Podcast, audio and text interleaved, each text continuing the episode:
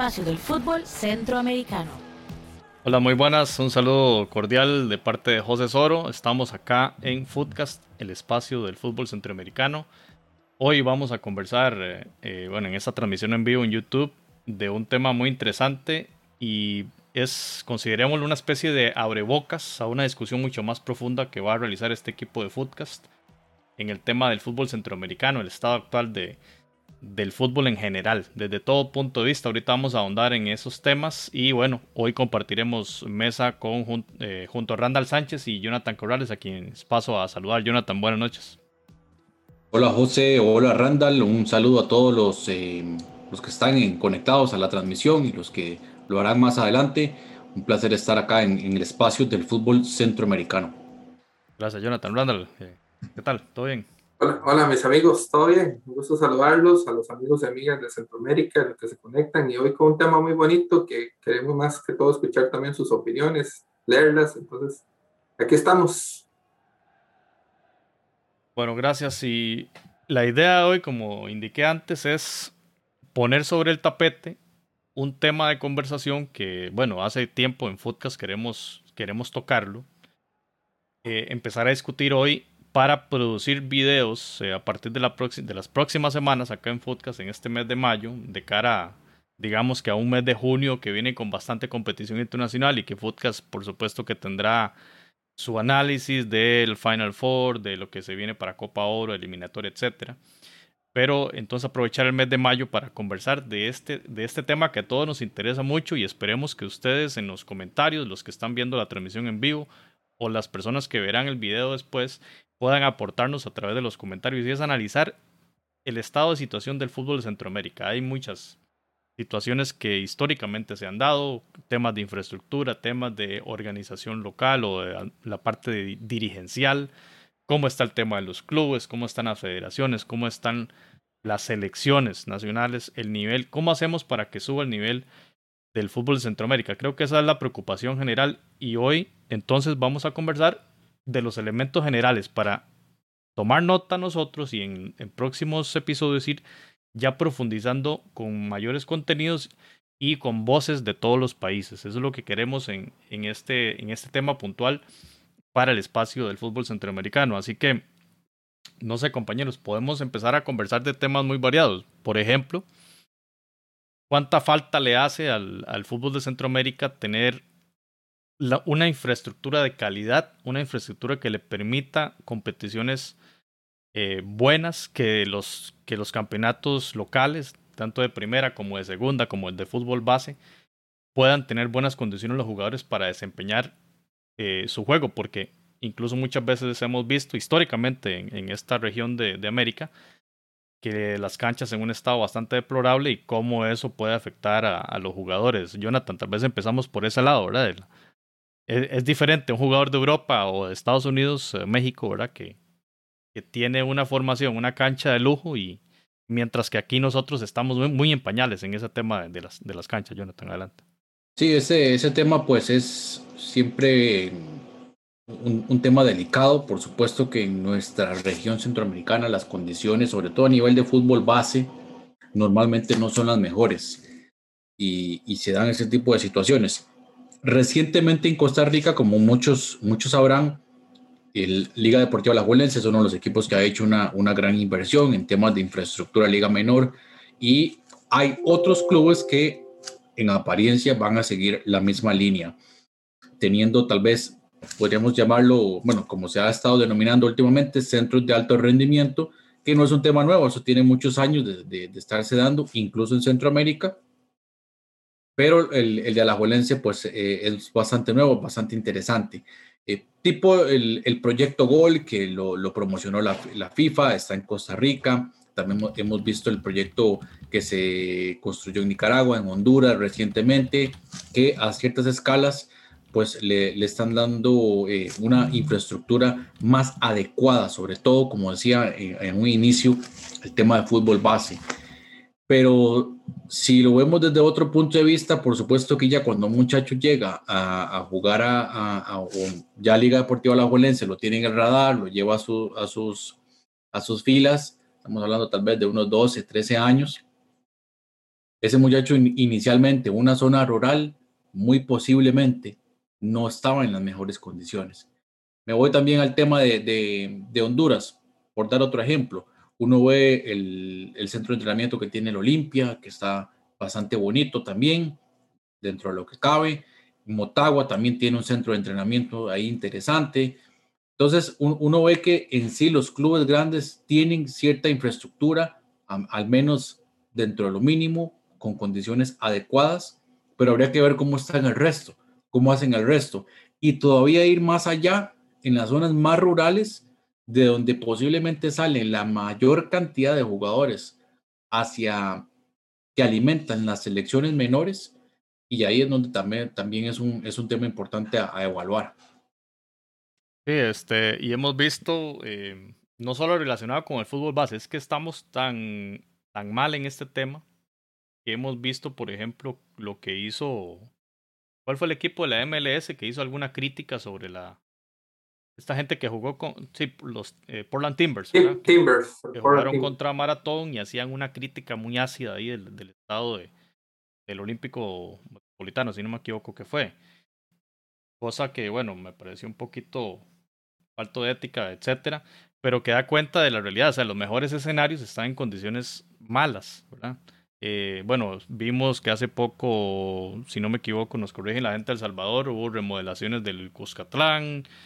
Eh, hemos visto bien el Mateo Flores, el Doroteo Guamuch Flores, pero hay muchos otros estadios de equipos importantes que están en unas condiciones que, que no son las mejores, ¿verdad? si, y como los ejemplos que puso Jonathan, bueno, son casos, los casos de éxito, pero hay otros casos, de, de descuidos, ¿verdad? Que también obedece Randall, seguramente a una situación económica, va amarrado eso.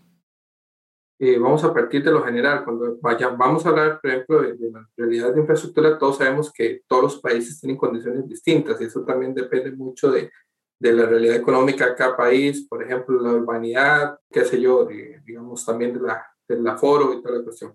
Pero cuando, cuando hablamos de infraestructura, yo siento que, que muchas veces, está bien, nos, imaginamos eh, el CAI de la liga, es decir, se dicen los que saben que tiene un nivel, digamos, incluso mexicano, europeo o algunos lugares de Sudamérica. Pero yo creo que para poder llegar a tener un, CAI como la liga, primero tenemos que pensar con lo básico. O sea, muchas veces la gente habla de infraestructura de grandes estadios, cuestiones. El problema es que en Centroamérica, y, puedo hablar mucho del caso de Costa Rica, que es el que tengo más cercano, eh, ni siquiera condiciones básicas de infraestructura se tienen. Por ejemplo, hay equipos que sus grandes anuncios que hacen de, de mejoras a sus estadios poner iluminación. Cuando, por ejemplo, en el, en el fútbol, la, digamos, la iluminación debe ser algo básico, una cancha. Canchas de pueblos que tienen su iluminación. yo le creo, por ejemplo, un pueblo donde viven 100 personas, por ejemplo, tiene una iluminación, uno dice, sí, es un reto, pero ya para un equipo que está compitiendo en la primera edición, que su estadio va a poner iluminación hasta ahora y lo mismo bombos y plantillos, son cosas que uno debería también ponerse a pensar, ponerse a pensar en esa situación. Y entonces hay que comenzar primero por cosas que están más al alcance y que, y que, y que son obvias y que deberían tener. Aquí, por ejemplo, vos tocas algo muy interesante, o sea, la, la, realidad económica. Aquí en Costa Rica se criticó eh, muchas veces porque la mayoría de las canchas de los estadios del fútbol de la primera división y, y gran parte de los equipos de segunda división son canchas sintéticas. Entonces ya uno escuchaba a la prensa nacional o los futbolistas que no, que era más bonito trabajar, eh, jugar en canchas naturales, que le quita la esencia del fútbol. Pero realmente en una zona tropical como la que estamos nosotros, que zona de huracanes, inclusive tormentas tropicales, y no vienen del Pacífico, vienen del Caribe y toda la cuestión, mantener una cancha natural implica muchos, muchos millones de colones, por ejemplo. Entonces las canchas sintéticas te dan esa oportunidad de tener una cancha buena en todo el año y al mismo tiempo, como hacen algunos clubes de primera en Costa Rica, eh, le sacan algún, algún provecho eh, a través del alquiler de la misma cancha, porque no se va a dañar. Y los equipos que no tienen la oportunidad de tener, por ejemplo, un centro de alto rendimiento, que son la gran mayoría de los equipos del mismo centroamericano, desde Guatemala hasta Panamá, entonces una cancha sintética te, te da la posibilidad de que tus ligas menores entrenen en ese, en ese estadio o, o, tu equipo de primera división. Entonces, hay cosas que se pueden hacer y que creo que están al alcance, pero ni siquiera se ha, se ha llegado a eso. Eh, a mí me preocupa mucho, por ejemplo, digamos, todavía uno dice, bueno, Centroamérica tiene una realidad. Tenemos, entre todos los países hay en tres o cuatro equipos grandes que son los que captan la mayor cantidad de afición del país, son los que pueden tener condiciones económicas, entonces son los que pueden de alguna otra manera tener, tener mejores condiciones de infraestructuras, pero cuando uno ve equipos grandes que sus estadios, por ejemplo, no están en condiciones para jugar un torneo de liga con CACAF, que es el nivel subterráneo de lo que es la estructura de, de competencias internacionales de la CONCACAF, entonces cuando dice algo está pasando. Entonces, yo creo que sí, sí, hay una, hay una gran condicionante, pero de alguna otra manera no, no, estamos, no estamos pidiendo que tengan valdebebas, lo que estamos pidiendo es que tengan por lo menos condiciones básicas de camerinos, de iluminación, de una cancha donde se pueda entrenar, donde se pueda jugar, donde se pueda, por ejemplo, y cierro aquí el tema de las canchas. Siempre se dice que el fútbol centroamericano es un, es un fútbol lento, pero es que cómo no ser un fútbol lento si jugamos en canchas con el pasto que, para, que perfecto para el ganado, para comer, porque es así de grande, por ejemplo. Entonces esas condiciones, por ejemplo, nunca nos van a hacer crecer ni como espectáculo, ni como clubes, ni como selección. Entonces, es lo que hay que entrar, a lo primero, lo primero, pero muchas veces yo creo que todavía no se está entrando a eso, ni siquiera manitas de pintura, ni siquiera, ni siquiera camerinos adecuados. ¿Se acuerda eh, aquel partido Honduras-Nicaragua? Que se jugó ah, bajo un torrencial aguacero en Comayagua y la cancha era un desastre. O sea, es que esa es la mejor imagen, digamos. Y, el, y el estadio lindísimo, el estadio lindísimo, pero la cancha es un desastre. La mejor imagen de lo que se vive en Centroamérica. Y, recuerdo cuando Saprisa llegó a innovar acá en el fútbol de Costa Rica, el tema de la, cuando estaba en la época Vergara, ¿verdad? Que ponen la cancha sintética y fue verdaderamente un boom. Luego la Jolense hizo lo mismo, ¿verdad? Y es vacilón porque son como tendencias. Ya después se criticaba esa cancha por tema de lesiones por el tema que se volvía más dura. Eh, apareció el tema de la, de la temperatura de la cancha, ¿verdad? Que era diferente jugar bajo, jugar, digamos, con césped natural y luego con césped sintético en, función del, del, calor que hacía allí, etcétera. Pero sí es cierto lo que, lo que dice Randall es completamente cierto. Del, al menos la cancha sintética, sin quitar esos aspectos negativos que por supuesto lo tienen, vino por lo menos a resolver un poco el tema de la, de la, de mejorar, digamos, ese pase rastrero, que usted ve, no, es difícil verlo en, en, los campos de Centroamérica, la verdad, en, en, las, canchas del fútbol nacional, en Costa Rica y de todos los demás países, por eso es el fútbol lento. Inclusive recuerdo cuando los equipos iban a, a, competencias internacionales, no sé, Jonathan, si usted se acuerda, empezaban a decir, no, es que qué diferente jugó el equipo hoy, ¿verdad? Porque, porque pudimos hacer pases rastreros.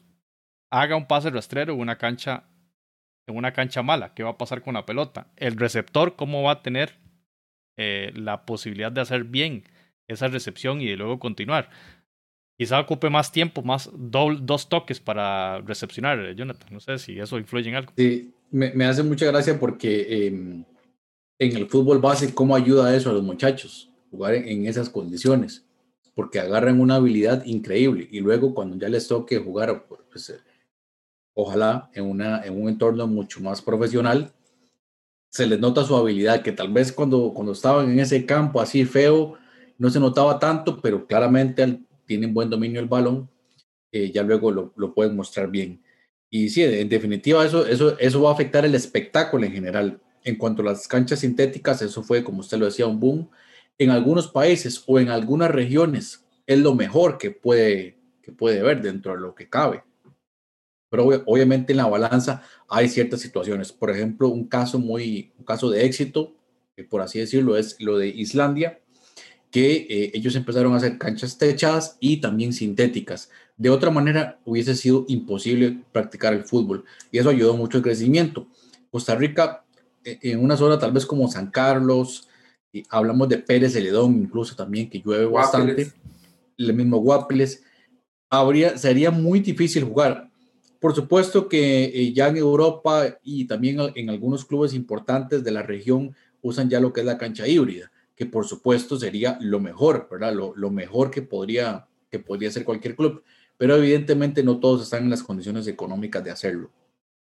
Y eh, también me llama la atención, bueno, eh, esas son cosas que, que, pasan siempre. a mí me, me, me, duele mucho también ver, ver situaciones que pasan en algunos clubes, como usted lo decía, hay, hay casos de éxito, por supuesto, pero son la minoría. El resto pasa ciertas dificultades y, y ahí es donde, donde habría que, que, poner ese dedo en la llaga. Eh, y, o sea, y, pero bueno, ahí va. Por ejemplo, ahorita hoy pues, estaba viendo imágenes del Rommel Fernández, ya se le va a poner la nueva gramilla, va a quedar espectacular, va a ser estoy seguro. Híbrida. base libre, así la están poniendo una, una empresa reconocida que no patrocina el espacio, así que no voy a decir el nombre, pero que, que, que son expertos en la materia. La gente que trabaja en el Estadio Azteca, si no me equivoco también. Y tampoco nos patrocina el Real Madrid, aunque tengas el rótulo del Madrid atrás, pero... Pero, pero, Es, un es, un sentimiento, ese es un sentimiento. ¿Ustedes se acuerdan cuántas, cuántas fechas? Y sé que igual pasa seguramente en Honduras, igual pasaba en Guatemala, en El Salvador, Nicaragua. ¿Cuántas fechas se suspendían por el tema de las males, del mal estado de, los terrenos de juego por, en la época de lluvia? O sea, había el tema de la organización de los campeonatos era complejísimo por ese tema. Ya la cancha sintética, con todos los males que tuvo, algo mejoró. Eso, eso te iba a decir, José. Digamos, eh, una, una de las cuestiones para mejorar nuestro fútbol es, en primer lugar, ubicarnos quiénes somos y dónde estamos. Porque, digamos, uno oye mucho periodista eh, deportivo que, que, dice, mira, es que eh, las canchas sintéticas eh, afean el, el, el, espectáculo, son peligrosas para los futbolistas. Bueno, ahora hay tecnologías de tecnologías, por ejemplo. Cada día, porque en Estados Unidos las canchas sintéticas son, son más natural usarlas, que, que, que, entonces de alguna manera siempre y esa tecnología viene se, se Aparte que, que Randall ponían canchas sintéticas, yo creo que desde los 80 ya empezaron a experimentar con eso, sí. Pero, pero yo, yo, exacto, pero digamos, yo, yo decía, por ejemplo, eh, yo recuerdo, a mí que se volvía cuando veía la, la, película Gol, yo me acuerdo que, que, el jugador llegaba este, mexicano, y, y, le decía, sí, pero no te pares en la cancha porque el, el, el, el jardinero te, te, va a regañar. Claro, los grandes clubes de Europa tienen lugares donde entrenar porque tienen grandes aficiones, aunque seas un equipo chico que juegas entre segunda y primera división, tienes grandes aficiones, pero, pero nosotros no, nosotros somos equipos, digamos, que sobreviven de alguna otra manera por la obra y gracia del Señor entonces, eh, sostener una cancha, una cancha natural, por ejemplo, aquí, y pongo el ejemplo, Saprissa y Cartago. Saprissa y Cartago son dos equipos grandes en Costa Rica que tienen una cancha natural eh, y, la, y, tienen recursos para sostenerla, pero cuando viene un buen aguacero, definitivamente la cancha se nota que no está en condiciones, a pesar de que está apta para jugar al fútbol, pero en cambio, cuando usted va a ver el estadio, bueno, el antiguo Rosabel Cordero, que era el estadio de la Liga del Club Herediano, perdón, los Heredianos, eh, digamos, la cancha se mantenía. Y un ejemplo muy claro, el Carlos de Álvarez, el equipo de nuestros amores, el equipo de San Carlos. Yo recuerdo cuando nosotros crecíamos en Ciudad Quesada, yo recuerdo que uno siempre para ir al estadio salía y sacaba el, el, el, meteorológico para saber si iba a llover y, y, toda la cuestión y sacaba y ponía el dedo en el aire, porque usted sabía que por más que esa cancha le invirtiera, eso es una zona donde, como decían los señores de antes, llueve 13 meses al año, ¿verdad? Entonces era imposible, por ejemplo, tres, cuatro, cinco días de lluvia que ahí hubiera buen fútbol y eso que se le invierte la cancha, hasta que vino la cancha sintética. Y hace unos días yo estaba viendo un partido de San Carlos y, y, yo, mira, con esas condiciones de aguacero antes, eso no se, se hubiera suspendido. Se hubiera suspendido.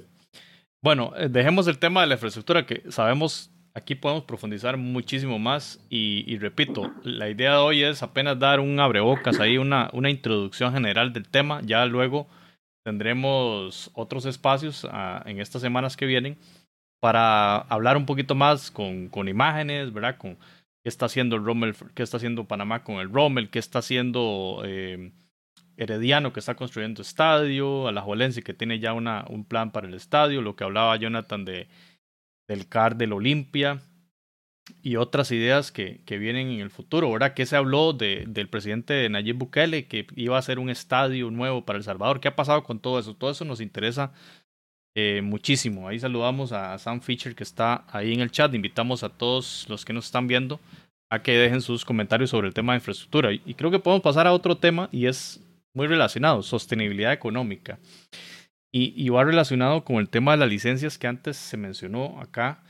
Eh, al menos, bueno, ¿cuántas veces no hemos visto en nuestras competiciones centroamericanas problemas típicos? El, problema más clásico de, de todos es el, el, impago, ¿verdad? Un equipo que los jugadores están con el salario trazado, dichosamente ya se ve menos, bueno, pero todavía se, se sigue presentando o quizá los equipos, quizá no, a ver, quizá algunos equipos se guarden la información, ¿verdad? Al menos en Costa Rica ya existe una asociación de jugadores profesionales que respalda un poco cuando un, cuando un club tiene este tipo de problemas y, los jugadores entonces tienen, tienen dónde reclamar, ¿verdad? Para eso están ya, digamos, organizados, tienen su propio gremio, pero me acuerdo que todavía en la década del inicio de los 2000 esto era cosa de todos los días, especialmente los equipos más pequeños y los que estaban en zona eh, cercana al descenso, ¿verdad? Pero hablemos de sostenibilidad económica en general. ¿Cómo hacen los clubes para sobrevivir y especialmente en un contexto como el que tenemos ahora? ¿Y cuánto esto afecta a la calidad de los, de los campeonatos y la calidad del fútbol que, que, se, que se muestra en general? No sé si empezamos con, con Randall sobre este tema. Sí, sí, digamos, eso es una, una realidad en, digamos, en ligas pequeñas como, como las que nosotros tenemos en Centroamérica. Y también eso también depende mucho del contexto donde, se encuentre cada, cada campeonato de fútbol. Eh, históricamente siempre eh, los clubes eh, han dependido de las taquillas. Entonces, por ejemplo, muchos clubes chicos, digamos, esperaban que llegara el equipo grande de, de, de, digamos, del del, torneo que representa, llámese Comunicaciones Municipal, Saprissa, La Juela, Olimpia, Motagua, y que ojalá vinieran en buen ritmo para que ese día eh, subieran las entradas a lo máximo, ¿verdad? al tope y, y, y, y, prácticamente ese partido que, que, tenían en el año o esos dos partidos que tienen en el año contra esos clubes prácticamente les pagaran la planilla del año. Yo creo que eso es una, una cuestión que en el fútbol moderno ya tiene que irse dejando de lado aquí en Costa Rica he visto casos de clubes que no tienen realmente afición y se sostienen. Entonces seguramente han ido buscando algunas estrategias eh, que, les, que les representen, por ejemplo, percibir ingresos y que de alguna otra manera no tengan que depender, por ejemplo, de, de, que si la afición está contenta o no está contenta para que vaya al estadio. Y yo creo que una de las soluciones importantes es la solidaridad en cuanto a derechos de transmisión y ahora lo estábamos, lo estábamos comentando, eh, eh, ahora cuando estuvimos viendo el partido entre el Chelsea y el, y el, Real Madrid, obviamente indiferido porque era en horario laboral, eh, el, el, cómo los clubes de la Premier League, por ejemplo, se han posicionado. Yo, recuerdo cuando nosotros estábamos más jovencitos, José, ¿se acuerda cuando veíamos los clubes de la Premier League? no estaban dentro de los clubes más grandes de Europa. O sea, nosotros todavía nos agarró la cola el fútbol italiano, nos agarró el renacer del fútbol eh, español y siempre el fútbol alemán que se ha mantenido siempre como un fútbol sumamente competitivo. Pero es, en Inglaterra prácticamente la, la venta de los, de los, derechos de transmisión, eso prácticamente a todos por igual, eso le ha percibido una gran cantidad de ingresos a los clubes. Y Jonathan contaba un ejemplo que lo para que lo cuente el del Portmund, ¿verdad? Ahora, pues no le va a robar la idea. dale, dale, dale, dale. que, que, por ejemplo, como un equipo chico, ¿verdad? Eh, se sostiene gracias a que percibe, digamos, una buena cantidad de ingresos. Aquí en Costa Rica se, dio el caso, por ejemplo, de que Saprisa, que es el equipo grande de Costa Rica, ¿verdad? Eh, aunque ahorita está, no está en sus mejores momentos, Saprisa vendió sus derechos para en su momento ser transmitido por ESPN. Y uno dice, ¿por qué no toda la liga costarricense, por ejemplo? Entonces, en ese sentido, claro, entonces, o, ahora, por ejemplo, que, que Cartago se quería pasar de televisora que fue que por motivos legales no lo pudo hacer porque a Cartago le ofrecían menos dinero que le ofrecían a Zaprisa la Liga Heredia. Y el argumento, por ejemplo, del, del, del, del, director del canal era que es que Cartago no era un equipo tan ganador como nosotros. Entonces, esa, esa poca solidaridad, pero sí después le exigen a Cartago que le compita a la Liga Heredia de Zaprisa, por ejemplo, y que sea campeón después de 80 años. Entonces, es, es, es, es cuando uno dice, o sea, digamos, en el, momento que los clubes eh, esa opción de tener un, ingreso de transmisión grande y para todos se pueda vender, eso también puede, puede este, eh, porque la televisión vende más que ir al estadio, porque usted en la televisión puede ver, puede hacer unas páginas a Se nos fue Randall. Jonathan, tal vez siguiendo con, la, con la idea, el tema específicamente de los recursos económicos y bueno, en el caso que, que apuntaba Randall de, de, los derechos de transmisión afecta obviamente la, el presupuesto de los clubes y el tipo de fichajes que puede hacer. Si, si, como decía ahora Randall, vamos a exigirle a un equipo que sea campeón siempre, pero todo el talento, el mejor, las mejores figuras que van saliendo tienen que irse para darle sostenibilidad económica a los clubes, en especial ahora que no hay taquillas. Qué difícil, quizás sea uno de los elementos más críticos de, del fútbol de Centroamérica en general, Jonathan. Sí, y bueno, en, general eh, en, en, nuestra área se, se, da de esta manera. Sin embargo, yo veo que hay algunos países que, digamos, le ponen todavía más trabas a los clubes en cuanto a esto. Se hablaba de los derechos de televisión, bueno, o los derechos de transmisión en general. Eso es un, es un tema vital. Es decir, ok, eh, un, canal quiere transmitir los partidos, pero me compra un paquete y de ese paquete voy a dar un porcentaje a, todos. No que únicamente me interesa ver los partidos de, dos equipos y el resto, eh, pues ahí. En, los, eh, incluso uno lo ve en los, en los noticieros deportivos, hablan de dos, tres clubes y el resto, pues ahí de vez en cuando lo nombrarán. Y, eso va repercutiendo sucesivamente en otros asuntos, por ejemplo, los patrocinios.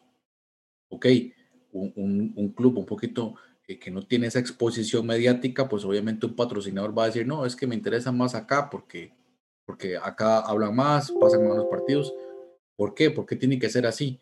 Y, yo lo he visto en, en, en, los medios de comunicación a estas personas hablando sobre esto, es que dicen que cuando da un partido de estos equipos no lo ve nadie. En cuando dan esto sí lo ve más gente. Pues, ¿cómo no, lo, ¿cómo no va a suceder así si ustedes pasan todo el tiempo hablando de los mismos equipos? No le dan el chance al público también de que observe otras, eh, otras cosas. Y lo mismo sucede con fútbol femenino, es el mismo fenómeno. Es que vemos, ponemos un partido de fútbol femenino y no, no tenemos el mismo rating. Pues por supuesto, pues si la gente no conoce ni a las jugadoras, porque nunca hablan de ellas, no hay ningún tipo de exposición.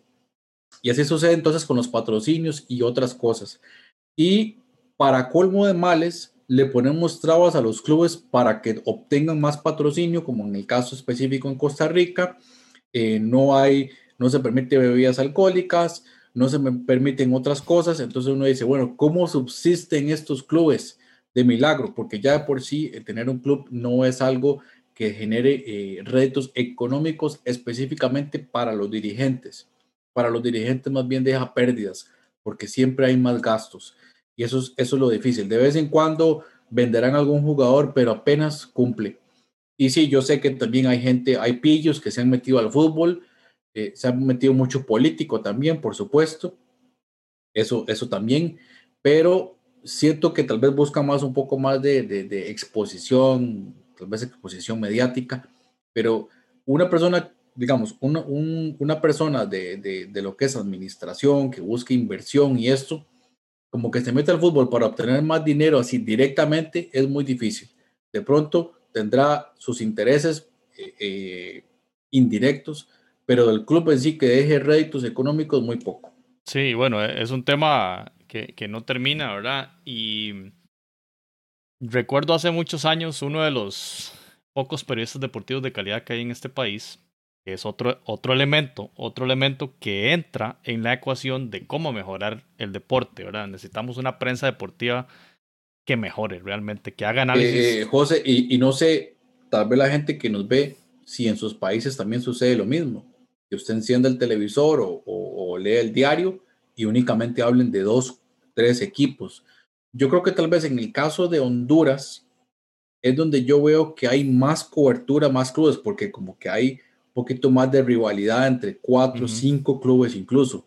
En Costa Rica sí es exagerado. En El Salvador habría que ver cómo se maneja ese, tema. Tal vez la gente ahí nos puede comentar. Bueno, y aquí entran eh, fenómenos también sociales. Eh, la diferencia de Honduras es que tiene dos núcleos poblacionales muy grandes, que están Tegucigalpa y San Pedro Sula, y ahí hay dos equipos grandes en cada, en cada, en cada ciudad, ¿verdad? El tema en Costa Rica es que el gran área metropolitana tenés a las cuatro ciudades pegadas unas tras de otras. Ahí se concentra. el, son una misma conurbación. Exactamente. Eh, ahí se concentra la gran parte de la población y por ende también de la afición de esos cuatro clubes que son los que los más importantes del país en términos de títulos, en términos de afición. Entonces eso, esas características son diferentes. Cuando veíamos el caso guatemalteco, alabábamos la situación de la Liga Nacional de Guatemala cuando veíamos que eh, el Guastatoya era campeón tres, soles ya. Que, equipos de departamentos fuera de la capital hayan tenido la, posibilidad, en ese caso era con el apoyo de la alcaldía de Guastatoya, una financiación local, con un estadio quizá también ayudado por el municipio. Eh, bueno, esos modelos de, de, escenarios o de, gestión deportiva también son muy, importantes. Y, regreso al otro tema que estaba hablando antes de, de uno de los periodistas deportivos buenos que hay, escasos que hay en Costa Rica. Recuerdo cuando decía hace muchos años, ¿por qué no, por qué no se hace promoción al Derby del Caribe? Santos de Guapiles contra Limón. queremos que el estadio Eval Rodríguez o el, o el Juan Gobán estén llenos el domingo. Bueno, hablemos desde el lunes de ese, de ese partido, aunque uno esté en sexto y el otro esté en el lugar 10. Hablemos de ese partido, generemos una cultura de rivalidad entre esos dos clubes que representan a una sección. lo que hace la MLS. A una región geográfica. Eh, ¿Por qué no le metemos más candela a esto? A mí me pareció genial el pensamiento, pero luego dije, bueno, ¿por qué el que eres, que es periodista, que tiene un micrófono, que llega a todo el país con una radio que tiene cobertura nacional, ¿por qué no siguieron dándole o, por qué no desarrolló la idea? Eh, y lamentablemente la, la, crítica que hace Jonathan es, cierta. Y bueno, y que comenten los compañeros de ahí está Monkey Gamer ya en el chat, que nos comente cómo es la situación allá en Honduras. Si, si pasa lo mismo, que hay duelos geográficos muy interesantes, derbis, eh, aunque sean de equipos de media tabla, que pueden explotar, que pueden, digamos, generar más em, afición, que la gente de los, de los clubes grandes también hablen de ese partido y que puedan de esa forma este, ir dándole más importancia a esos partidos. De esa forma también las televisoras van a estar, qué ganas de dar ese partido. Yo necesito tener los derechos de televisión de ese club. Todo eso va, e, es, digamos, como, como, en un ciclo. Como lo hace la MLS. O sea, uno, la MLS, de hecho ahora estuve viendo un programa de discusión eh, de ESPN mexicano, donde un jugador que, que un periodista defendía la MLS y decía que es que el, el, al, Timbers no le importa jugar contra el América porque jugar el clásico contra el, el Entonces ellos se reían y decían, pero es que la MLS hay clásicos en todo lado. Pero sí, es cierto, tienen razón, pero los construyen. Por ejemplo, Los Ángeles FC no tiene ni, ni cuatro años de existir y ya es un super clásico. Obviamente, guardando las distancias pero existe esa cuestión de mercadeo, de vender un producto. Eso es lo que, desde antes de que me sacara el apagonazo que tuve, esa solidaridad que debe existir también, digamos, para poder hacer crecer a los demás, porque, la única, porque el grande siempre va a ser grande, el grande siempre va a ser grande, pero el grande necesita que el pequeño lo haga grande, y la única forma que el pequeño lo haga grande es eh, que tenga argumentos para competirte y que usted tenga de una manera que siempre está mejorando para ganarle al pequeño. Y entonces eso no existe, no, no, existe porque ahí no sé, será que es que creen que las aficiones eh, son muy son muy volátiles y que a la noche a la mañana dejar de ser de un equipo para ser del otro, no sé qué. ¿Y qué posibilidades tiene el, equipo pequeño de ese derby, digamos local? ¿Qué posibilidades tiene de retener a su talento? Si no tiene derechos de televisión buenos, si no tiene dinero suficiente y llega la oferta del Olimpia, del Saprissa, del, del Municipal, de la Alianza. O, de formarlo. O sea, por ejemplo, aquí en, aquí en Costa Rica se decidió reducir el número de extranjeros para tres equipos, para tres porque decía que iban a, iban a, a, su liga, iban a entrar a las ligas menores. Bueno, ya Saprissa demostró que sus ligas menores no, no, eran suficientemente buenas para decir que podían competir. Bueno, entonces le queda un equipo grande. Bueno, comprar jugadores de los otros equipos de la primera división. Pero si esos equipos no tienen recursos también para producir jugadores, ¿qué le van a comprar a esos equipos? Entonces va a volver al modelo de traer entonces otros extranjeros para suplir espacios, porque si si no tiene un Pérez un lateral de calidad para que lo compre esa prisa o la liga, entonces no tienen de dónde sacar. Entonces. O peor, o peor aún, hay, bueno, e, el otro día, todavía no era en la fase final, era uno de los últimos partidos de la fase regular. Quería ver un partido de Chalatenango, Santa Tecla, ni siquiera había transmisión de televisión, solo por radio. Entonces uno dice, ok, eh, ¿Cómo, tener ¿Cómo, está la, ¿Cómo está la cosa? ¿Cómo hacen los agentes de los jugadores para colocarlos claro, puedo ver los partidos del Águila, de la Alianza, puedo ver los partidos del FAS, pero y el resto, los que vienen ahí haciendo un trabajo. Y acá en Costa Rica también sucede, en, otros, en otras áreas, pero, pero también sucede. Eh, ahora eso que usted decía, Randall, de los, los equipos que sacan jugadores. Por ejemplo, acá en Costa Rica, ¿cuál es? Ah, hay una regla sub-21, ¿verdad? Eh, si el equipo no lo cumple, le rebajan puntos pero ¿por qué no darle un apoyo a esos clubes que sí hacen un esfuerzo para sacar jugadores? Eh, era el caso de Carmelita en su momento, eh, Limón FC que saca jugadores para todos los clubes y no tiene ningún apoyo, no, no tiene ningún beneficio real, ni económico, ni deportivo, nada. no, no, no hay un incentivo, más bien castigo. No hago un refuerzo positivo, por así decirlo, ok, que otros clubes se animen a hacerlo, no solamente porque me van a castigar como en la MLS, que ahora está este, este proyecto del sub-22, que los equipos que eh, trabajen estos jugadores a ciertas edades van a tener algunos beneficios, por ejemplo, una plaza, un cupo de extranjero más, cosas de ese tipo que uno dice, ok, ya, ya tengo algo ahí con que trabajar. Yo recuerdo hace unos años, voy a contar una anécdota, José, con eso que dice Jonathan, por eso es que es importante también para jugar el fútbol, agregar un tema que yo se lo va a tocar, que Jonathan es experto en la tecnología. Hace unos años eh, había un jugador de un equipo grande eh, que era muy mediático, eso lo sé yo porque tuve un contacto cercano, y era muy mediático, salía de televisión y toda la cuestión, y, y, y, la, y la, organización de que rige el fútbol de Costa Rica lo iba a nombrar como novato del año. Pero tú sabes que una persona que estaba adentro se dio cuenta, revisando las estadísticas, que había un jugador en Pérez Celedón, no me acuerdo, Pérez Celedón, Carmelita, el chico había jugado todo el campeonato sin haber salido de, de, cambio, que había marcado tanta cantidad de goles y que hizo una gran cantidad de pases. Los goles tal vez no tanto porque se hubiera notado más, pero que había recuperado tanto. No sé de dónde sacó esa estadística y se lo presentó y, y, y, dijeron, mira, sí, pero este chico ha hecho, entonces, ¿qué hicieron? Solo le dieron el novato del año los dos ¿Por qué? Porque al no tener esta, esta, esta eh, eh, eh, condición mediática, se está, posiblemente se está desperdiciando un chico en otro equipo que no tiene eso porque no, no simplemente no se ve, por ejemplo, porque vez no le transmitían los partidos de televisión. Entonces yo decía eso, los, equipos chicos necesitan estos recursos porque, por ejemplo, a por vez, a Pisa la abuela, dejaron pasar a Jonathan Corrales porque a los ocho años Jonathan no era tan bueno jugando fútbol, pero Jonathan quería ser jugador de fútbol y resulta que llegó a la Liga Menores de Carmelita y ahí se desarrolló, se convirtió un crack. Carmelita lo captó. Bueno, si Carmelita tenía ese crack, entonces Carmelita tiene que tener las condiciones económicas para desarrollarlo y tal vez ya si llega un equipo grande que lo pueda comprar, lo pueda pagar, lo pueda proyectar, pero si no tiene esas condiciones económicas para poder producir ese jugador, entonces tampoco lo vas a poder aprovechar en otra estancia. Entonces es donde yo vuelvo a, lo, a la solidaridad, de, de solidaridad económica. Eh, quería comentar, bueno, Sam Fisher ahí habló de que una solución puede ser generar una, una, una única liga centroamericana, como bueno, la idea de la Superliga que hemos conversado. Bueno, eso, eso es un tema interesante, Sam, y podemos conversarlo, podemos profundizar en esta serie de episodios que vienen para Footcast.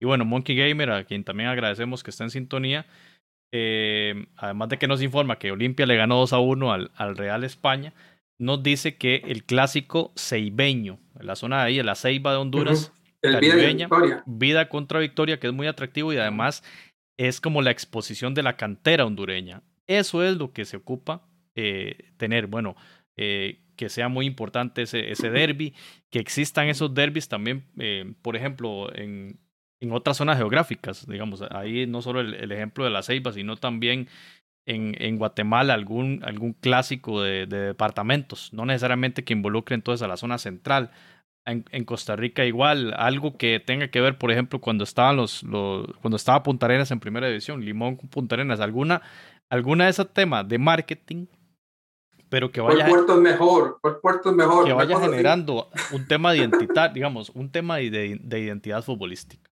Que, que, le de, que le resulte en algo atractivo para que esos equipos vean que en ese partido tan importante, aunque no, sirva, aunque no sirva para clasificar a la siguiente ronda, que sí me da a mí algo de orgullo porque gané ese partido, que los periódicos hablen de él, que los radios hablen de él, que la televisora eh, diga yo necesito tener esos derechos de transmisión. Todo eso aporta, pero si solo hablamos de los equipos capitalinos, estamos bastante mal.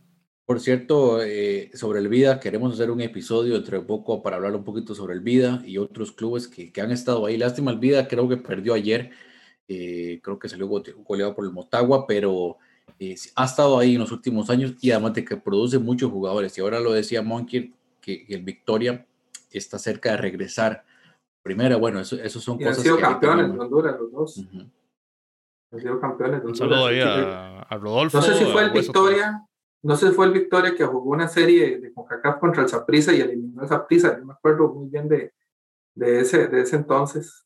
Eh, en, el, en el estadio Seibeño. Bueno, y hablando de competición internacional y, el tema que, que, se hablaba, bueno, eh, no sé, lo que hemos aquí alabado siempre Liga con CACAF, que bueno, ya desgraciadamente sabemos que en el 2023 va a acabar como tal, ¿verdad? Con CACAF no nos ha dado más adelanto de qué viene, solo hablan, hablan de una Copa Centroamericana, pero no se habla realmente qué es, ¿verdad? No, no podemos definir. Lo cierto es que la, la Liga CONCACAF ha venido a visibilizar, a darle esa ventana eh, de exposición a clubes como San Carlos, como Santos, estuvo el Municipal Limeño, estuvo Guastatoya. Eh, entonces, que estos otros equipos que no, que no son habituales en la competencia internacional la tengan y tengan exposición y aparezcan en ESPN. Es decir, eso también es muy importante. Entonces, los agentes eh, representantes de los jugadores de estos equipos pueden entonces eventualmente colocar a esas fichas en, en otros torneos, darle esa revitalización económica a estos clubes. Eh, es muy importante entonces que, lo, que la dirigencia centroamericana también se plantee de una u otra forma que esta competición, no sé si será la Copa Centroamericana, con CACAF cero información, ahí el chat de Montalian y Jonathan, no sé si, si, si se ha hablado algo allí. pero, fallando, Jonathan. Pero sí, sí que es importante, sí que es importante mantener esto. Eh, no sé, ver al CAI, por ejemplo, cuántas veces habíamos visto al CAI antes de la Liga CONCACAF. Luego lo vimos en Champions, pero en, el, en, Liga CONCACAF lo vimos. Conocimos a muchas figuras. Luego se trae a San Carlos a Jorman, se trae a Omar, Sir Omar Brownie, etc. Eh, este tipo de, intercambios internacionales son súper importantes, creo yo. Y, aunque sea, José, en torneos amistosos, volver a promover eso, y no solo a nivel mayor, también a nivel de ligas menores que se ha perdido mucho, mucho eso, digamos, de que los equipos de eh, sub 15 o 16 jueguen también con los de otros países. Y eso también puede ser una motivación para los, para los campeonatos nacionales. Porque, por ejemplo, eh, si sabemos que en, Honduras el que va a ser campeón es el Olimpia, porque es el más poderoso, es el que, que tiene mejores jugadores, tiene así Pedro Troglio. Eh, eh, entonces, saber, por ejemplo, que si el, que si el Real de Minas o, el, por ejemplo, el Real Sociedad o Honduras Progreso saber que si hacen un buen torneo, clasificar a una Copa Centroamericana podría ser un buen premio, pero la Copa Centroamericana llegue y juegue más de un partido, ¿verdad? Y que, eh, eh, entonces eso también podría servir de motivación para subir el nivel. Porque, por ejemplo, hace poco escuché a un programa que tiene aquí en Costa Rica el, Departamento de Prensa del Club por Cartaginés, y ellos ya se saben que, digamos, que no, no están para competir en los grandes, entonces ellos ya están hablando del objetivo de ir a la liga con Kaká, por ejemplo. Entonces eso también de alguna otra manera le pone un objetivo a los clubes para clasificar y eso de alguna manera trata de que inviertan y que le den el campeonato. Santos, Santos va a, su segunda competición, ya, ya clasificó para la Liga CONCACAF 2021. Eh, recordemos, Jonathan, eh, Santos, Santos le ganó al Olimpia la final en el juego en Honduras y aquí perdió y, y bueno, en penales, pero ¿cuánta exposición tuvo Santos en ese partido? Sí, de, dentro del chat de Montaliani lo que, lo, que, lo que se sigue promoviendo en los últimos días y en los últimos meses es la, la misma línea eh, en la que viene con CACAF de eh, promover más partidos de todas las, las, eh, las, federaciones, pero no necesariamente implique que, por ejemplo, Centroamérica va a jugar más contra los equipos de, del norte. Más bien, seguimos dentro de nuestro burbujita, por así decirlo. Lo mismo con los del Caribe, van a haber más partidos de las copas caribeñas, que por cierto, eh, ya eh, dentro de poco vamos a hablar de eso, de los famosos dos torneos del Caribe y cómo eso también va a tener unas implicaciones. Entonces, dentro de los equipos centroamericanos van a haber más partidos entre sí, más equipos, pero no necesariamente eso implique que van a poder eh, eventualmente jugar contra los grandes, por así decirlo, porque por supuesto que los clubes grandes vienen del norte. Ah, Pero no lo veo mal. es, es, es, el tema bajo el mismo escenario que, que, que viene esta, esta línea de, los, de la Liga de Naciones, todo esto, mayor participación, pero no necesariamente que, que los grandes van a jugar contra los, los, los de la, las, los escalones más abajo. Es que iba a utilizar otra palabra, pero no, los escalones más abajo dentro de la jerarquía de CONCACAF. Eh, eh, el, estar en, el estar en liga con CACAF le permite a Santos el traerse a Jay Bonist. ¿A dónde jugaba? ¿En Portmore? En el Portmore, sí, y bueno, y ahora que hablábamos de las infraestructuras, uno ve las condiciones en general de la, Liga de Jamaica, incluso donde entrenan estos jugadores, eh, son difíciles, ¿verdad? También, ahora que, lo estábamos mencionando, pero sí, de, estas ligas. Igual, veo una, una competición del Caribe, el Atlético Pantoja, ok. Veo qué hay, qué jugadores hay ahí que me pueden interesar, el Chihuahua, que recientemente lo vimos, y otros clubes del Caribe que, que vienen ahí este, en los últimos años haciendo, haciendo buenas intervenciones, y por qué no puedo sacar algún, algún jugador. Marcel Hernández es un caso típico, pero hay otros. Quería, quería preguntarle a Randall. Randall, recuerde cuando usted decía, qué bonito haber visto al municipal limeño jugar en Santa Rosa de Lima que también los clubes, digamos, el participar de estas competiciones le ayuden, no sé si los municipios, la empresa privada, la propia, no, la federación, no creo. Pero el tema es que los propios clubes puedan mejorar sus estadios para que jueguen de local verdaderamente en su estadio. San Carlos no lo logró. San Carlos no logra la licencia de la cancha que venía remodelada hace algunos años. No logra esa licencia FIFA y tuvo que jugar en el estadio de la Jolense. Pero sí que hubiera sido muy interesante ver al limeño en casa, ¿no? Y Guastatoya también. Y, y, creo que, por ejemplo, una, una eh, bueno, esto la, de, de la liga con CACAF sí quería primero acotarlo de que de que en México y Estados Unidos están también detrás de hacer su, su, Superliga, entonces la CONCACAF, a diferencia de la UEFA, que se enoja con ellos, ellos más bien tratan de incorporar a los, a los decir, bueno, vamos a hacer su Superliga, pero dentro del mismo universo de la CONCACAF, entonces ustedes van a tener su campeonato y, y después, y, pero a Centroamérica la vamos a dar igual, pero yo no lo veo mal, porque por ejemplo ahora estuve viendo el partido entre el Monterrey y el Columbus y las diferencias entre los equipos mexicanos cada vez son más grandes. Entonces, ir a jugar contra ellos, más bien el nivel se baja porque ellos no van a tomar muy en serio un partido contra equipos de Centroamérica y van a mandar un equipo B o suplente. Entonces, la única forma es que en Centroamérica de alguna otra manera subamos nuestros niveles, porque nuestras ligas le quedan muy pequeñas.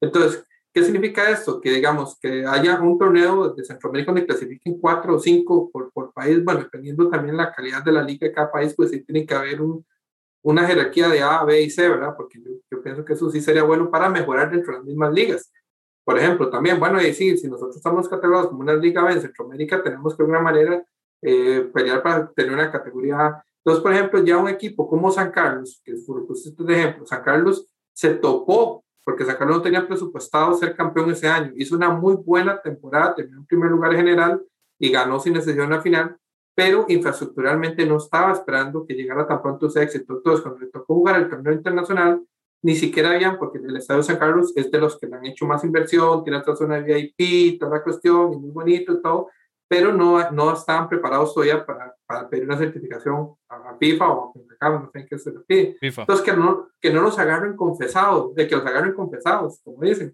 O sea, eh, que, que, que, el limeño diga, este año mi objetivo es clasificar a la, a la Copa Centroamericana, entonces, desde ya voy a empezar a trabajar en mi infraestructura, en mi cuestión, para que deportivamente, si lo logro, estar preparado. ¿Cuánto significa eso en términos económicos también a la comunidad donde está el, club?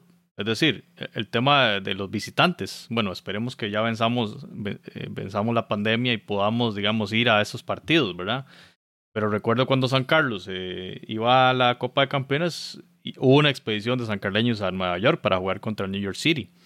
Entonces, igual, imagínense un duelo a la Juelense municipal limeño. Va a ir mucha gente a Santa Rosa de Lima y va a significar turismo para esa comunidad. pongo ese ejemplo, puede ser cualquier otro. Entonces, que también los clubes vean esto y la, empresa local vea esto como una inversión importante para dar a conocer también esos otros sitios. Eh, y, también para las marcas. Entonces, yo creo que sí, hay, un deber bastante importante en tema de sostenibilidad económica, que es uno de los temas que conversamos y que amarramos eh, indirectamente con el tema de la competición internacional. Y para cerrar ya, porque ya llevamos 50 minutos de transmisión, cerrar rápidamente, así no abre bocas también, sobre los formatos de competición de los torneos domésticos. Jonathan, eh, si usted revisa, todos, casi todos, creo yo, son sumamente complejos y, y solo explicarlos ya trae una complicación enorme, ¿verdad? Especialmente estos formatos pandémicos, ¿verdad? Donde se inventan zonas geográficas, ¿verdad? Para reducir los desplazamientos y demás, finales de fase, gran final, eh, es todo un caos. No sé qué podemos decir del tema de los formatos, Jonathan, y cómo vemos oportunidades de mejora para el fútbol de Centroamérica. Sí, bueno, hay quien definitivamente hay muchas aristas, hay muchos, hay muchos intereses de por medio, pero depende mucho de cuáles son los objetivos finales que tenga cada país con su liga si lo que quiero es una liga pues muy competitiva, de mucha emoción, si lo que quiero es una liga que produzca muchos jugadores para exportar, todos esos objetivos, las, eh, los diferentes países, porque iba a decir la federación, pero en realidad son los países en general, deben de ponerlos en una balanza y decidir cuál es el mejor. Yo siempre he sido un defensor de lo que, de lo, eh, de un torneo al estilo temporada europea, una liga, y jugar todos contra todos.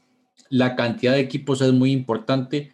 Ahora en los comentarios lo mencionaban, hay equipos en Guatemala que tienen ocho jugadores eh, extranjeros, cuatro, ocho cupos de extranjeros.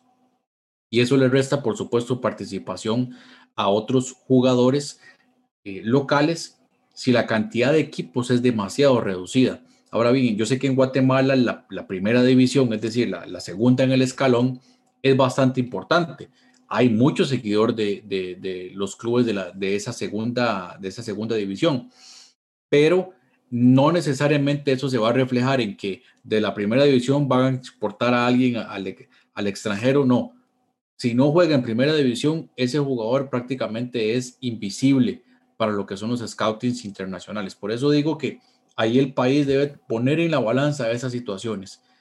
La cantidad de equipos, puedo tener más jugadores, como un caso de Costa Rica, donde la población es muy pequeña, necesito tener la mayor cantidad de jugadores posibles disputando la competición. ¿Y cómo incentivar de que, pues a media, eh, faltando 10 fechas ya tengo campeón? Bueno, hay formas de incentivar, incentivar también esas cosas eh, con los diferentes puestos, diferentes posiciones que me den una, una cosa o la otra.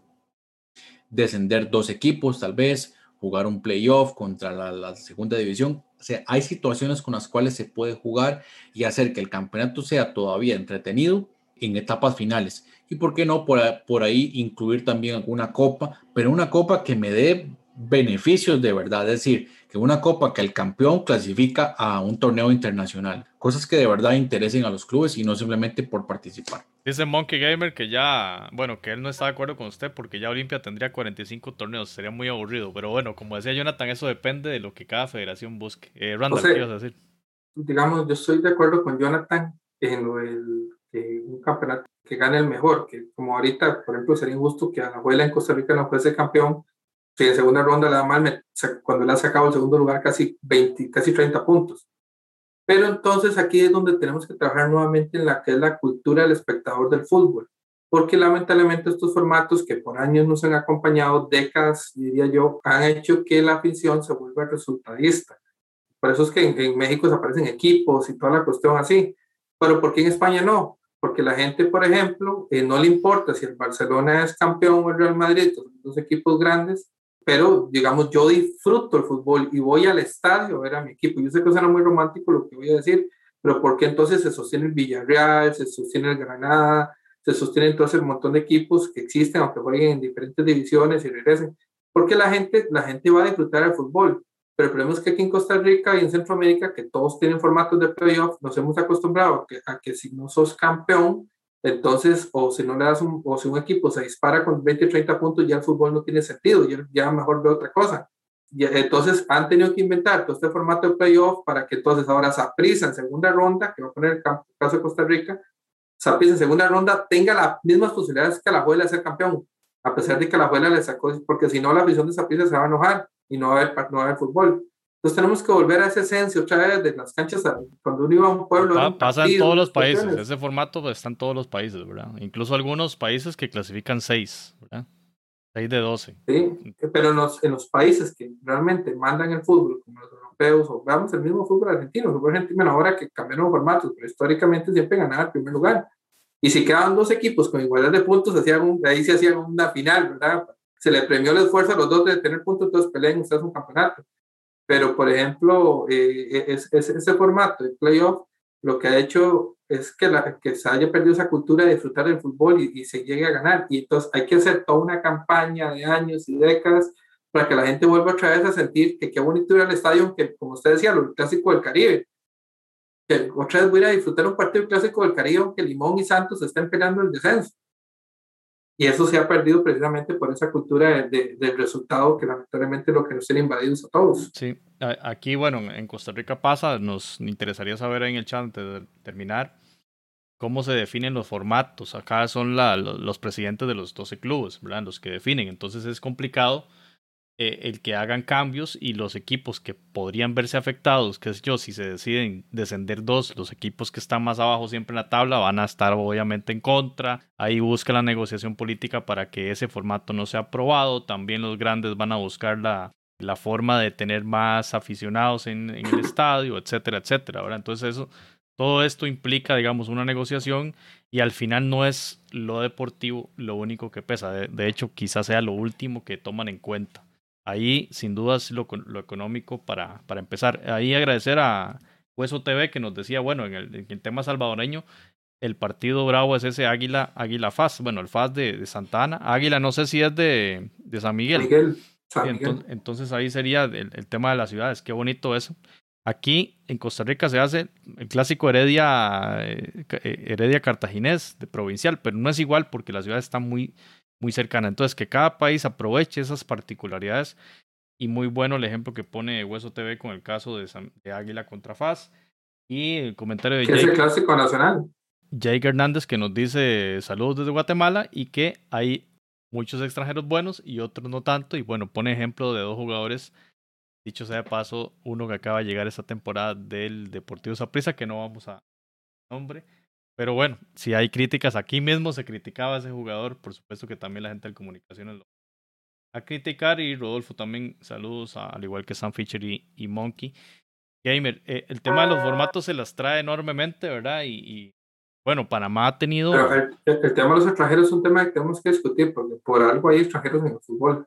Y bueno, hay que hacer comparaciones de extranjeros eh, para cada competición. En, el caso nicaragüense, por ejemplo, eh, han llegado, juegan bien y terminan nacionalizados y jugando con la selección nacional. Como Pablo Gallego, por ejemplo, y también Rodríguez, el jugador del Estelí, que, que ahí los hemos visto con azul y blanco. Entonces, también son casos muy interesantes. Y el otro elemento interesante de formato es el final a partido único que se da en El Salvador y que se da en Panamá. Ese dato es súper súper interesante.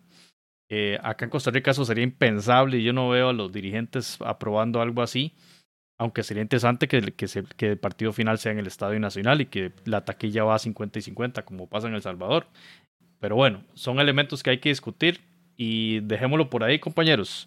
Eh, avisándoles a todos ustedes que nos, han visto a que vienen entonces episodios con voces de otros países centroamericanos para hablar de los diferentes temas que hemos conversado hoy, infraestructura, sostenibilidad económica, formatos, etcétera, para que estén muy atentos al canal de Foodcast en YouTube. Así que, Jonathan, sí, adelante, ¿qué ibas, a, a, pesar de, de, un inicio prometedor de los clubes de la MLS en esta Champions League, y viendo que en este momento también el, América ya está ganando cómodamente al Timbers.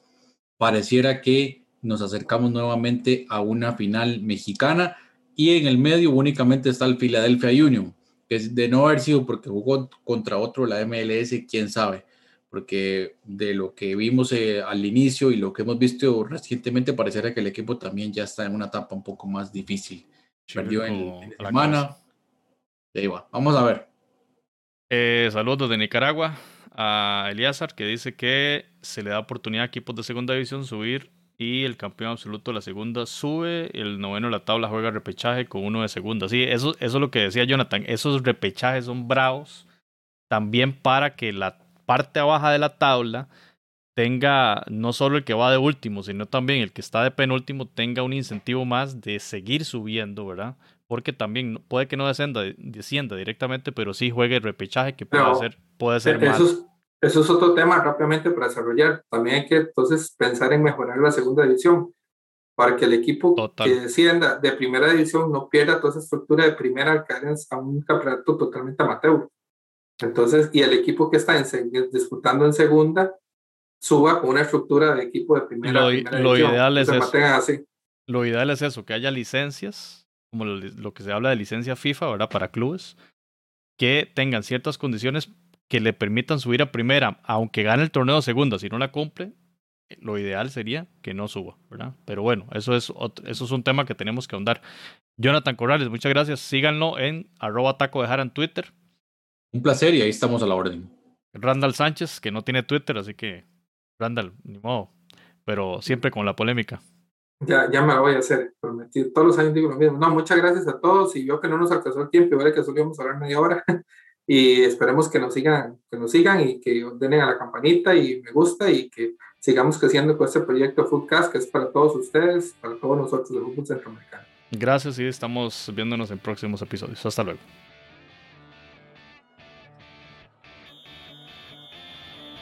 Footcast, el espacio del fútbol centroamericano.